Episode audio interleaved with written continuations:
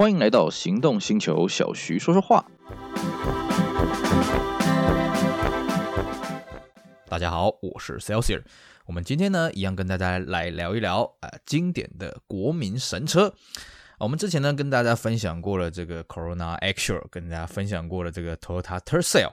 那我们今天呢，一样跟大家来聊一聊 Toyota 另外一款，我觉得也算是蛮经典的一个国民神车啊。我们来聊一聊 Corona Actual 的后继车 Corona Premium。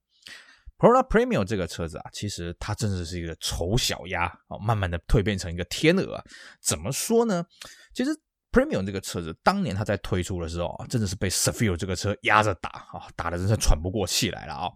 也因此呢，之后 Corona Premium 它的后继车在日本叫做直接叫做 Premio 或者叫 Arleon，那这个车在台湾并没有生产啊，而是改导入这个比较大一号的 Camry 来跟 Cefiro 做一个竞争。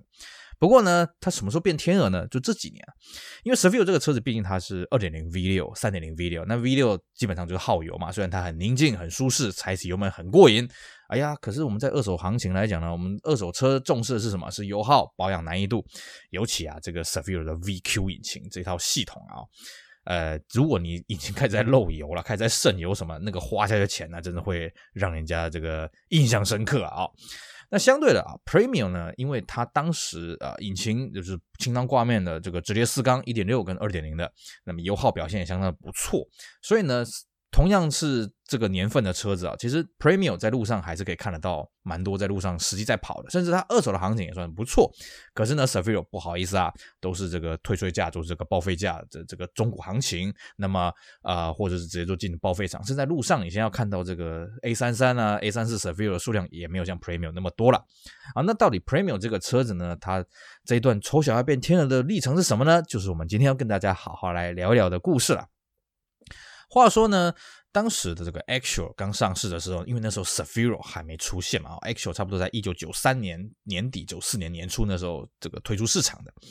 那那时候还没有 Cefiro 这个劲敌啊，哈，一开始是面临到那个 Sentra CE 啊，所以，呃，各位一定要了解啊，就裕隆第一台针对台湾市场去改造开发的车子呢，是 Sentra CE 啊，不是 Cefiro，Cefiro 是第二台啊。那 Sentra CE 当然它获得了相当的成功嘛，对 Actual 开始造成了一些压力，但是因为 Actual 它从上一代的这个可乐纳哦，它就变成是一个啊、固定的一个策略，什么策略呢？就它同一个车壳同时搭载了1.6跟2.0引擎，所以它可以大小通吃啊。以我们现在观点来讲，它同时可以吃 Corolla 的市场，就是 Altis 的市场，那也可以吃 Camry 的市场啊。当年和泰的策略是这样玩的。那到 Actual 甚至到后来的 Premio 也都是这个样子啊。那当然 Actual 后来遇到了这个 s a f i r o 来强攻它2.0的市场的时候，其实 Actual 的战斗力不大够，所以 Actual 在小改之后呢，开始陆续续推出一些什么精装车，什么黄金 GT 啦、Golden GT t 啦，啊，什么黄金印象啊，什么有的没的一一大堆的特仕车，把这个配备一直往上加。但是呢，毕竟 Sefio 战斗力太强了，而且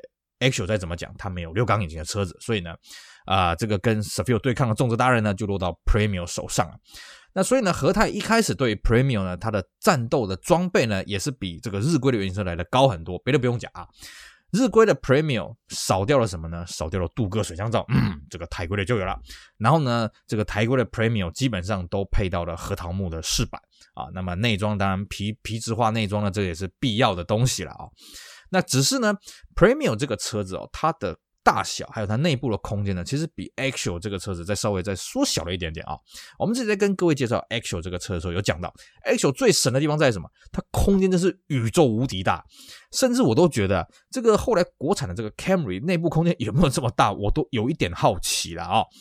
Actual 里面真的是超级大，冷气超级冷哦，这是 Actual 最大的两个特色。那到 Premium 呢，它的空间我觉得是稍微缩小了一点，所以呢，这个内部的这个配备什么的啦，哦，当然虽然说有点进步啊，不过呢，Premium 它有个好处，既然它空间有点缩小啊，那配备也没有像这个 Cefiro 这么花俏啊，所以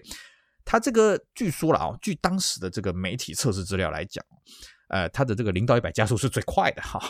比起 Cefiro 又快了一点点哦。虽然它的引擎的动力也比较小，但因为它车重比较轻嘛哦。那再来是什么呢？其实 Premium 这个车子虽然它没有像 Cefiro 这么的气派，不过一些呃客户反而会觉得说 Cefiro 这个车可能比较招摇，或者说 Cefiro 这个油耗比较差，所以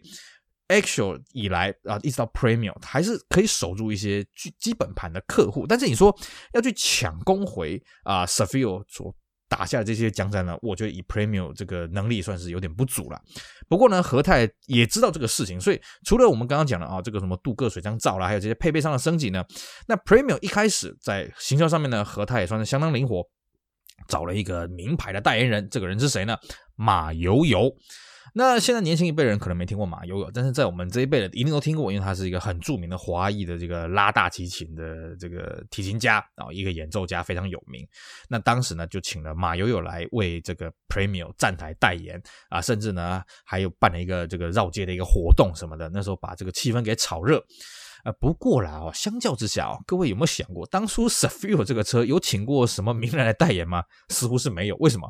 因为他这个坐稳的啊，所以 s a f i r o 呢，以玉龙的眼光来看，我就看你在玩什么把戏嘛，对不对啊？你找马友友没关系嘛，反正我的车子这个产品竞争力这么强，而且那个时候啊，这个呃 Premio 大概是在九七年底九八年上市的啊，一九九七一九九八年底，那时候的 Cefiro 呢，在一九九八年的年中呢，进行了 A 三二的小改款。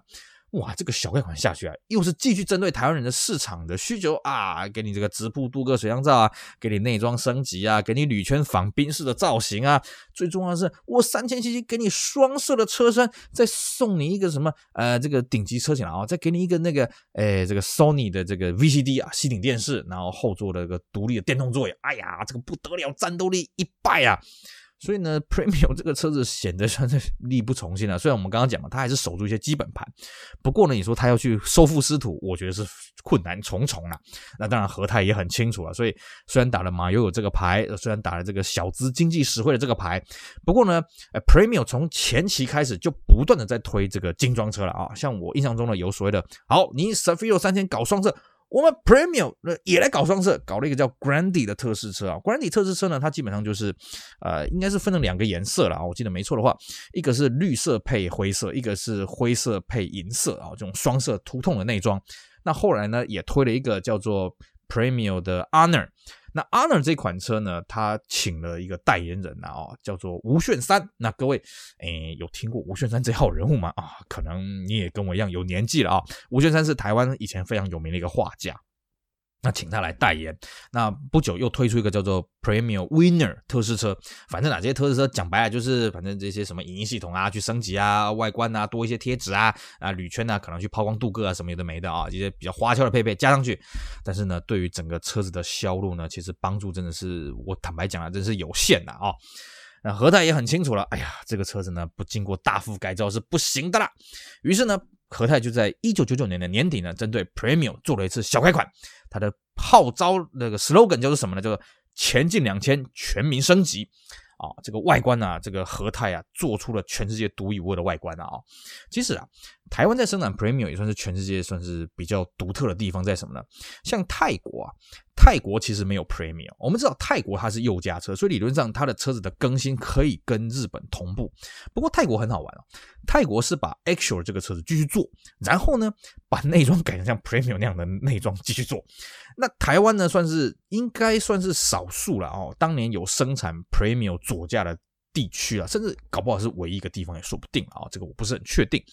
然后呢，这个九九年底的这个小改款呢，就和他自己操刀，然后把外观改得非常的气派啊。首先第一个啊，金钻头灯，然后呢，这个直瀑镀铬水箱罩，然后尾灯呢。啊、呃，本来是那种典型的，就是红黄白三色。那这个和泰把它改成全红，再配上一点白白的这个倒车灯啊，那么气势整个都拉出来。那内装呢，和泰也修了不少了啊。呃，那个皮椅的质感什么也都提升。那另外一个是说呢，那和泰当时他做了一个广告，就是嗯，他找了一个职人，找了一个匠人，嗯，来切开这个 Premium 车身，告诉你说，嗯，我们这个用料有多么的厉害啊，什么的没的。但是让小弟我比较不解的地方是什么呢？我记得九八年的时候 Premium 刚上市的时候，我们去展示间看车。然后业代跟我们讲，哎呀，我们这个 Premium 这一代呢，有一个很特殊的一个进化，叫什么呢？我们导入了 GOA 的车体啊，GOA Global Outstanding Assessment 啊，应该是这三个英文字了啊。然后呢，所以呢，我们这个车身强调刚性啊，我们这个天花板啊，我们一般来说就是 A 柱也跟横梁，B 柱也跟横梁，C 柱也跟横梁嘛。我们在 A、B 柱中间要拖了一个横梁，所以呢，我们这个车没有天窗。哇，那时候是这个业代沾沾自喜跟我们介绍的东西啊。那小改之后呢，哎，忽然就有一个天窗版啊，二点零就有一个好像是 G 版就有个天窗了。嗯，奇怪，你当初不是标榜 GOA 车身嘛？啊，当然了，我们看这个形容好像后期也是有 GOA 车身的，不过没关系了。各位。这个 Go 啊啦，哈，什么 Sky Active 啊，哈，你就把它当做这个韦小宝电影的那阿弥陀佛一样，当做一个口号就好了哈，这个听听就好了啊。那当然，Premium 的安全性什么的，我们今天不去讨论了啊，因为我觉得当年的车子，你以现在的标准去讨论呢，其实每台车都不太安全了啊。那么 Premium 它经过这次小改款呢，那内装质感呢，提升外观的质感也提升了相当多了。不过了，我们必须说 s a f i r o 真的是太强了。因为这个时候 s a f i r o 在干什么呢？哎，不好意思啊，我们刚刚说九八年年中呢，这个 s a f i r o 进行了 A 三六的小改，然后到九九年呢，又进行了下一次的小改啊。那么到了两千年左右呢，它就推出了 A 三三的车型。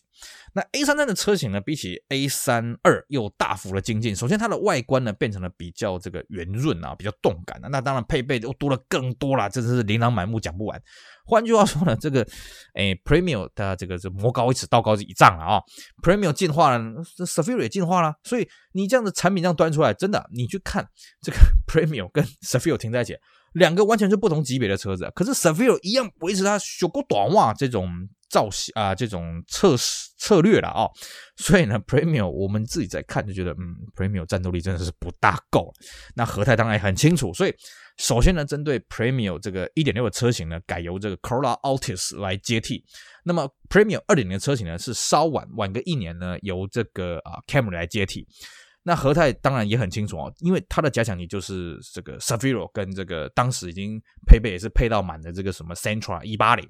所以呢，其实光是 Artist、啊 Artist 这个车子啊、呃，它内装的质感，这个视觉效果呢，就是走完全走米色化内装的路线啊。然后这核桃木啊，这一拜啊，啊，这个到处满满的。能贴尽量贴。我们当年呢、啊，以我们现在在看当年的那个最早的 artist，觉得那没什么。其实我们当年看到那个 artist 都觉得，哇，这完全就是台小 Lexus 啊！哦，这个质感跟这个 Premium 完全不一样。换句话说，其实后期的 Premium 它所生产贩售的期间其实不长了，大概差不多就勉强有个两年而已了啊、哦。那毕竟当时市场上有一个所谓的 s a f i r 这个无敌。战将了，哦。s o v i e 战斗力一直到什么时候才慢慢的衰弱呢？大概是到国产的 Camry 起来之后，哎，才比较有这种竞争白热化的这种趋势。在此之前，真的 Cefiro 这个车是一夫当关，万夫莫敌啊，哦。好，我们简单跟各位介绍了一下这个 Premio 它这个这个历史的严格了啊、接着呢，如果呢你又不幸被我们这期节目给洗脑，你想要找台 Premio 呢，我们来接着跟跟大家讲一下这个 Premio 这个车你在找寻当中的注意事项啊。首先呢，Premio 这个车子呢一样啊，我们既然一开始说它是一个国民神车，所以它一样继承了丰田该有的耐用性、品质、省油啊、好保养这些特点了啊。不过呢。Premium 这个车车系呢，既然它是延承自这个啊这个可可乐纳，然后再来 Actual 啊，所以它分成一点六、二点零的两个规格嘛。那基本上引擎都没有什么变化。那其中二点零呢还是老问题啊，因为呢我也不知道为什么原厂它这样设计，从可乐纳这个开始啊，就从八零年代后期开始哦，这二点零这颗引擎，因为它太高了哦，所以以可乐纳它这个引擎室的这个高度来讲，它放不进去，所以它这个引擎都会往后倾斜三度，有人说是五度了啊，不管，所以它二点零的引擎它不是直的。换句话说呢，这个二点零它的引擎更容比起一点六容易漏油啊，所以二点零你在选购二点零这个车型的时候，你要特别注意这个引擎漏油的这个这方面的问题啊。这个如果漏油的话，最好去做一做啦，不然这个。这个很困扰，而且做完了之后，可能两三年又来报道一次啊，这是比较困扰。当然，它二点零税金虽然重了一点，不过它的动力算是相对的比较充沛。那么 Premium 的一点六呢，它在一开始它是有卖手排的版本。啊，那但是大概卖了一年左右了哦，大概就没了，至少在小改之后就没了啦。那二点零原本 Axial 二点零也有手排，在 Premium 的时候已经取消二点零手排。不过呢，即便是这个 Premium 一点六手排这种入门级的车子，它配备算是相当的不错。哦像它 CD 音响啊，像它那个呃电折后视镜什么的，都都是有配备到这种东西。不过哦，我们刚刚讲了电折后视镜，对，呃，其实 Premium 呢跟国产最早的这 Camry 这个电折后视镜哦都很容易坏。哦，所以我们都不建议各位呃去电折。为什么电折后视镜会坏呢？非常简单，因为有时候人就会手贱哦，用手去折，你只要用手折个两三次，大概它就坏掉。尤其早期这种电折后视镜，它那个齿轮啊相当的纤细啊。那么 Premium 呢，另外一个要注意的一个通病是什么？仰卧器。什么叫仰卧器呢？就是你啊、前驾驶座呢，我们有时候开长途累了嘛啊、哦，我们椅背要调整嘛，对不对？这个 Premium 基本上仰卧器大概有一半都是坏的。也就是说，你的椅背是不能调高低，它会咬死。那根据我自己实战的经验，就是我们后来真的是抓狂了，我们就好，我们就把一个 Premium 的椅子把它分解看看哦，它里面那个生锈真的是锈到一塌糊涂。不过好消息是什么呢？这个仰卧器哦，前期后期是基本上是可以替换的，只是替换有点麻烦呐哦，有有一道手续要注意了哦。那后期的仰卧器比较不会坏，所以呢，各位如果你在选购前期的 Premium 的时候，一定要注意它的仰卧器是不是好的，因为它在换的时候，我说过有一道手续要特别注意哦。这个换上去是比较麻烦的。那如果说它的仰卧器是坏的话，那我会建议哦，最好是去沙漏厂找一个好的把它给换上去，不然你真的长途开车你不能仰卧什么，这很麻烦的哦。除此之外呢，其实 Premium 倒没有什么太大的问题了，我们比较。看得到还有另外一个是什么？你会看到有些一点六的 Premium 它车头比较高，然后二点零的 Premium 车头比较低哦。这很简单，因为它换了副厂的前避震器。呃，我们知道哈，一点六的车子它车头会比较轻，二点零的车头它车头会比较重，因为它引擎的重量不同嘛，配置什么不同嘛。那坊间的这种啊，这个副厂的这种。这个避震器啊，它基本上只出一个规格，所以如果你一点六的去换这个副厂的这个避震器啊，这车头会比较高；二点零的换副厂避震器，车头会比较低啊，这个相当的有趣。不过这个不影响行车啦，其实验车什么应该都没什么大问题了啊，这是附带跟各位一提的。那当然，Premium 这个车子呢，你当然是可以前期，如果你买前期的，你当然可以去升级一些后期的配备。不过必须跟各位讲啊。呃，这个中控台基本上不大留用了、哦，像呃前期的 Premium，它的核桃木很容易裂开，因为你如果看过实车，你会发现它那核桃木设计的非常奇怪，它从中央一路延伸到你那个仪表的外框，然后呢就很容易在那个连接处，那个很细，很容易断掉，然后在冷气的这个面板的下面那边哦，也很容易断掉，那边非常的纤细哦，要拆什么的必断啊哦，那后期的它是做分离式的。可是不好意思啊，前期后期不能共用。然后后期的在那个中控台的最下方啊，有个这个置物盒啊，这置物盒上面有核桃木，不好意思也不共用啊，这个算是比较头痛的地方了。那至于啊，这个头尾灯当然也都不共用了。所以呃，我们基本上还没看到什么人把这个前期整个彻底后期化，据说这个工程相当的浩大。不过了啊，Premium 这个车子基本上它也不是以花俏为主，虽然它的配备已经比 Actual 好很多了啊，不过它基本上还是一个。扎实耐用的车子，如果今天你只是图一个代步，图一个经济实惠，那我觉得这个车子很值得推荐，因为这车真的也不太会坏，而且真的是很省油了啊、当然，如果你说你今天要花俏什么，那我会推荐你去买 Savio，但是相对的，你的荷包、你的油钱要自己顾一下了啊、好，呃，今天同样好，好可惜啊，哎，聊了一下就十几分钟了，是不是？同样因为时间的因素呢，只能跟大家聊 Premium 聊到这边了，简单聊到这边了。各位如果还有兴趣的话呢，没关系，我们未来还是会跟大家持续聊一聊这个 Premier 以及其他经典的国民车，供大家回味。那当然了，不小心被我推坑的话，也可以去败家一下啦啊！当然考量自己的能力了，考量自己的喜好了哈，还是老话一句。好，我们今天节目就做到这里，非常感谢各位的收听，也希望各位继续支持我们其他精彩的行动星球 Pocket 节目，我们下回再聊喽，拜拜。